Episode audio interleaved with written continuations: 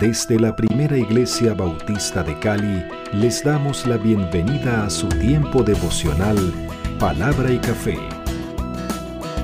El aroma de la palabra del Señor en nuestros corazones, fortaleciendo nuestra fe.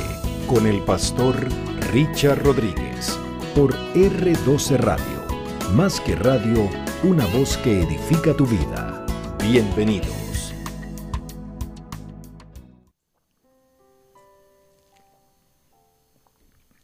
Bueno, muy bien, muy bien. Estamos listos para hoy, mis amados.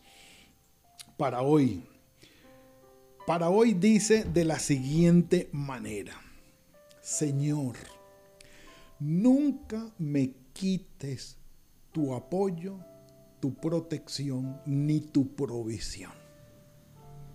Isaías capítulo 3. Bueno, quiero decirles que Estamos en un tiempo devocional acerca de los profetas. Los profetas, palabra de Dios para hoy. Esa es nuestra temporada.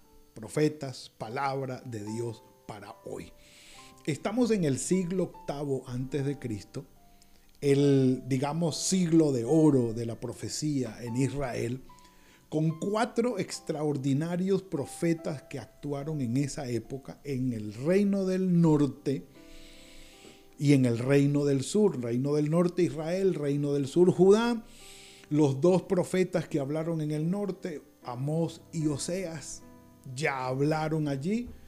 Viene el tiempo del sur ahora de Judá, Jerusalén como capital, y está hablando Isaías. Extraordinario profeta del Antiguo Testamento.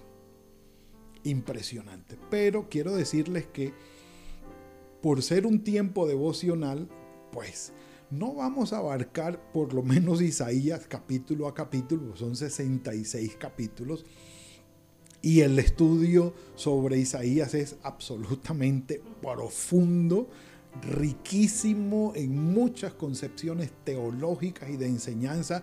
Claro, no nos vamos a ir, eh, eh, como les digo yo, eh, versículo a versículo, en capítulo a capítulo, ¿no? Hemos escogido o vamos a escoger eh, algunos eh, capítulos importantes o especiales, por así decirlo, de cada una de las tres grandes secciones de Isaías. Estamos en el primer Isaías, en el proto Isaías, capítulos del 1 al 39, y allí vamos a ir escogiendo algunos. Pero algunos datos, un dato les iba a decir, les dije que íbamos a ir soltando algunos datos de Isaías. Por ejemplo, este de hoy, Isaías. Ciertos datos dispersos en el proto Isaías. El proto Isaías es el primer Isaías, es decir, desde el capítulo 1 hasta el 39. En esa sección, en esa sección, algunos datos dispersos entre esos versículos, eh, perdón, capítulos, revelan al profeta Isaías como un hombre influyente. Póngale cuidado a este dato. Miembro quizá de la clase aristocrática de la Jerusalén del siglo VIII antes de Cristo y dotado de autoridad. Su alta posición social se revela en la libertad en que se movía en los medios cortesanos, es decir, las cortes, capítulo 7, podemos revisarlo y más adelante lo vamos a ver, intervenía en los asuntos de Estado, como por ejemplo en el capítulo 37, todavía está en el proto Isaías, o se relacionaba con sacerdotes y altos cargos de la capital del reino, como por ejemplo en el capítulo 8. ¿Qué nos dice todo esto? Que Isaías, a diferencia de Oseas o de Amós, ¿sí? Amós siendo un campesino, un agricultor, un personaje del trabajo del campo, o sea, más bien cercano a la ciudad, pero definitivamente los datos que arrojan sobre Isaías lo ponen en una clase alta. No todos los profetas fueron de una misma, por así decir, clase social. aquí tenemos a un personaje influyente en la, en la aristocracia de Israel en el siglo VIII antes de Cristo, que estaba, por decir de alguna manera, en la crema innata de Jerusalén, pero llamado por Dios, siervo de Dios, y lo que hizo en su ministerio y profetizó aún hoy, aún hoy hay unos datos que no se han cumplido. Entonces, aquí tenemos a Isaías. En el capítulo 3 hay una gran verdad que es lamentable, pero que suene como advertencia para nosotros. Miren, podemos tener sustento, podemos tener provisión, podemos sentirnos seguros. Puede haber dinero y algunas propiedades, buen vestido, costosos perfumes, buen auto, buena casa, eh, buena preparación académica. Pero si no está Dios rigiendo todo esto, si el beneficiario no reconoce que toda esta bendición proviene de Dios, le espera una debacle moral y espiritual. Un vacío espiritual impresionante que lo va a, llevar a considerar todas estas bendiciones como algo vacío, sin sentido y sin propósito que solamente le dará placer momentáneo en algunas circunstancias, pero que nunca va a llenar su alma. Y si hablamos de, en el caso de una nación, es la debacle de la nación. Aquí vamos a hablar de la decadencia de Judá en cuanto a la violencia que se introdujo en su vida social y en la corrupción de todos sus dirigentes civiles. Había prosperidad, Sí, no tanto como en el norte, en las diez tribus de Israel, en, el país del norte. Este país del sur era más pequeño, pero tenía prosperidad y estaban cómodos. Pero fueron dejando a Dios de lado hasta sacarlo y concentrándose en su prosperidad, por así decirlo. ¿Y qué ocurrió? Lo que dice aquí el profeta, porque el Señor de los, eh, Dios de los ejércitos, quita y es la palabra clave, yo creo, del capítulo 3. Quita de Jerusalén y de Judá al sustentador, al fuerte, toda provisión de pan, toda provisión de agua, versículo 2, al valiente, al hombre de guerra, es decir, al ejército que muy bien podía garantizar la protección del país, al juez, al profeta, los va a quitar, al adivino y al anciano y pastor. Y el adivino, sí, sí, en las cortes eh, altas de la ciudad habían personajes adivinos con los que se consultaban, aunque en Deuteronomio 18 eso estaba prohibido para Israel. Y esa, lamentablemente, esa costumbre no se ha perdido. Los grandes dirigentes de las naciones tienen sus gurúes, sus brujos y sus adivinos aún hoy. Un café por eso, lamentablemente. Yo lo quitaré, dice el Señor, lo quitaré.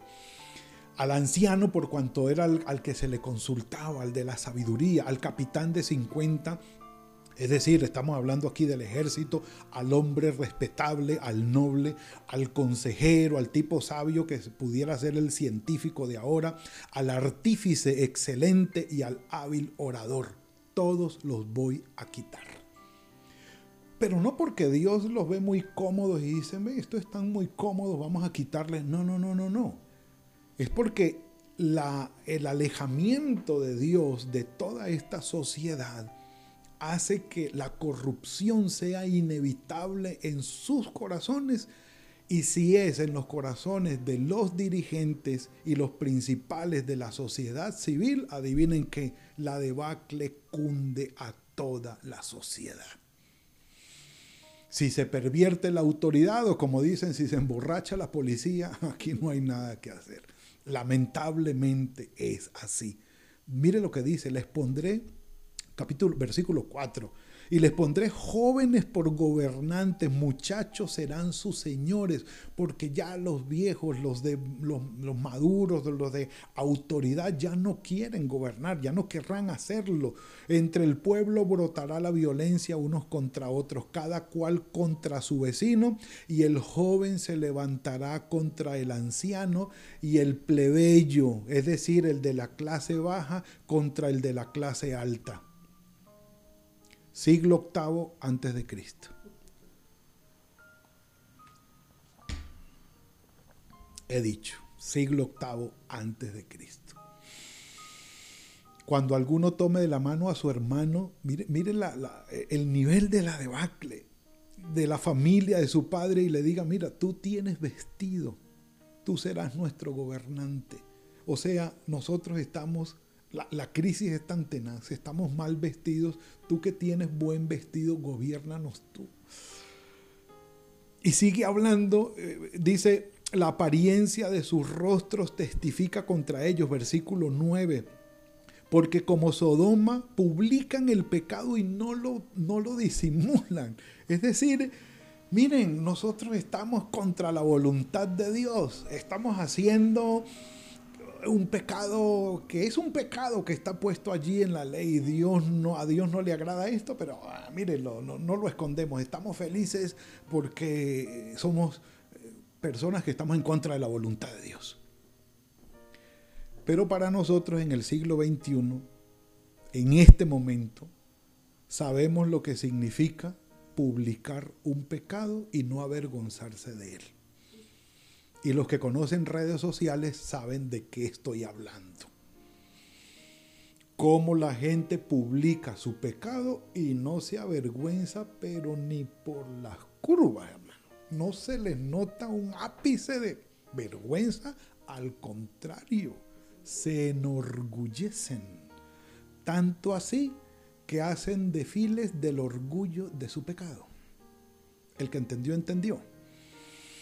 Porque, y dice al final, ay de sus vidas, ay de sus vidas. El versículo 12, los opresores de mi pueblo son muchachos, las mujeres se enseñorearon de él, pueblo mío, los que te guían te engañan y tuercen el curso de tus caminos. Contra los gobernantes, sí, sí. Versículo 14. Del Señor, eh, eh, el Señor vendrá a juicio contra los ancianos de su pueblo, contra los gobernantes, porque ustedes han devorado la viña y el despojo del pobre está en las casas de ustedes. ¿Qué pensaron?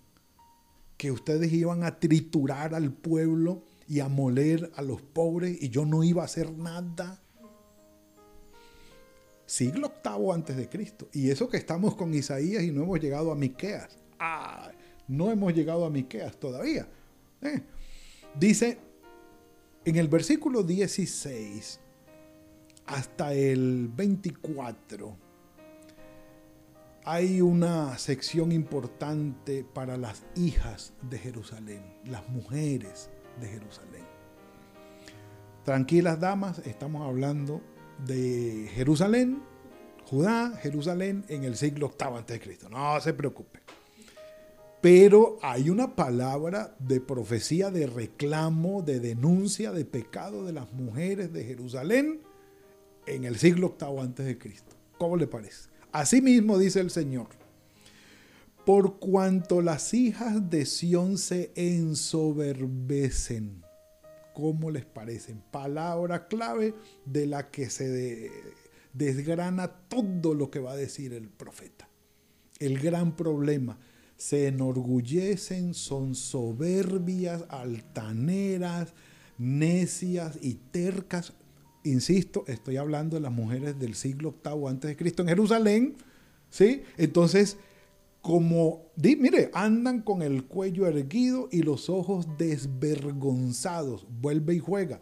El pecado no les importa y no les avergüenza. Caminan como si danzaran. Me acuerdo de una canción. Los que conocen la canción saben. Eh, que caminan como si danzaran haciendo sonar los adornos de sus pies soberbia, orgullo, altanería, necedad, terquedad en contra del Señor. No, no, es otra cosa, en contra del Señor. Pero dice, por eso, y aquí vuelve otra vez la palabra clave, el quitará, quitará. Por eso el Señor quitará el cabello de sus cabezas. Entonces dijeran los hombres, ah, eso. Hmm, pues usted y yo, mi amado hermano, podemos quedar calvos y no nos importa. Es más, hay quienes se mandan a calviar, o sea, quitarse el pelo, varones, y ah, me veo calvo, y chévere. Pero decirle eso a una mujer eso es otra cosa. Y más en aquella época cuando Pablo dice, ya ocho siglos después, el orgullo o, la, no sé, la, belleza de la mujer está en su cabello. Estamos hablando de textos bíblicos. ¿eh? Dice, quitará, eh, rapará la cabeza a las hijas de Sión, les quitará el vestido, porque dice, descubrirá sus vergüenzas. Y bueno, en el capítulo 20, el, profeta habla de, describiendo cómo Asiria eh, daba, ¿cómo se llama? Realizaba todo lo que era el exilio y las deportaciones y las conquistas, se llevaba a sus esclavos, a los deportados desnudos, y dice el profeta, con las nalgas al aire. Capítulo 20 de Isaías, lo pueden leer, versículo 4 exactamente. Quitará los vestidos, quitará el adorno del calzado, de las redecillas, las lunetas, los collares, los pendientes, los brazaletes, los turbantes, los adornos de las piernas, los partidores de pelos, los pomitos, los polvitos, el olor, los arcillos, los anillos, los joyeles de las narices, esto de los piercing eso no es nuevo. Los olletes de las narices, las ropas de gala, los mantoncillos, los velos, las bolsitas, los bolsos, los espejos, el lino fino, los turbantes, los tocados. Y aquí está Isaías haciendo una lista de belleza de las mujeres de la época. En lugar de perfumes aromáticos, se les va a quitar el buen olor y vendrá hediondez soga en lugar de cinturón, ¿eh? cabeza rapada en lugar de rizos de cabello y en lugar de vestidos de gala, ceñimiento de ropas ásperas y viene una figura fuerte, dura. Dice, y cicatriz de fuego en vez de hermosura. A los esclavos les hacían con un hierro candente como marcando al ganado, a las vacas les hacían una marca en la cara para hacerles saber que eran esclavos. Un café por eso.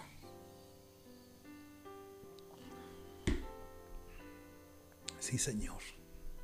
Cicatriz de fuego en vez de hermosura. Tus varones caerán a espada y tu fuerza en la guerra. sus puertas se entristecerán y se enlutarán. Quitará la alegría, el gozo la, alegría de estar en la ciudad, de enorgullecerse de la ciudad donde están. En aquel tiempo siete mujeres, y ya pasamos al capítulo 4, echarán mano de un, siete mujeres echarán manos de un hombre diciendo, nosotras vamos a comer nuestro pan y nos vestiremos con nuestra ropa, solamente permítenos llevar tu nombre para que no quedemos deshonradas.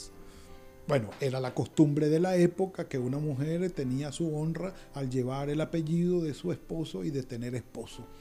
Era tanta la escasez de hombres por la guerra, por la muerte, que le iba a tocar de siete mujeres a un hombre. Bueno, hoy cuentan otras cosas más, aparte de eso, que es la deshonra y el descrédito al que hemos llegado hoy, hoy. Pero estamos hablando del siglo VIII antes de Cristo. El Señor quitará el Señor quitará. Mis amados, una cosa es que nosotros podamos discernir, comprender que todo lo que somos, tenemos y sabemos viene del Señor. Darle la gloria a Él por lo que somos, sabemos y tenemos.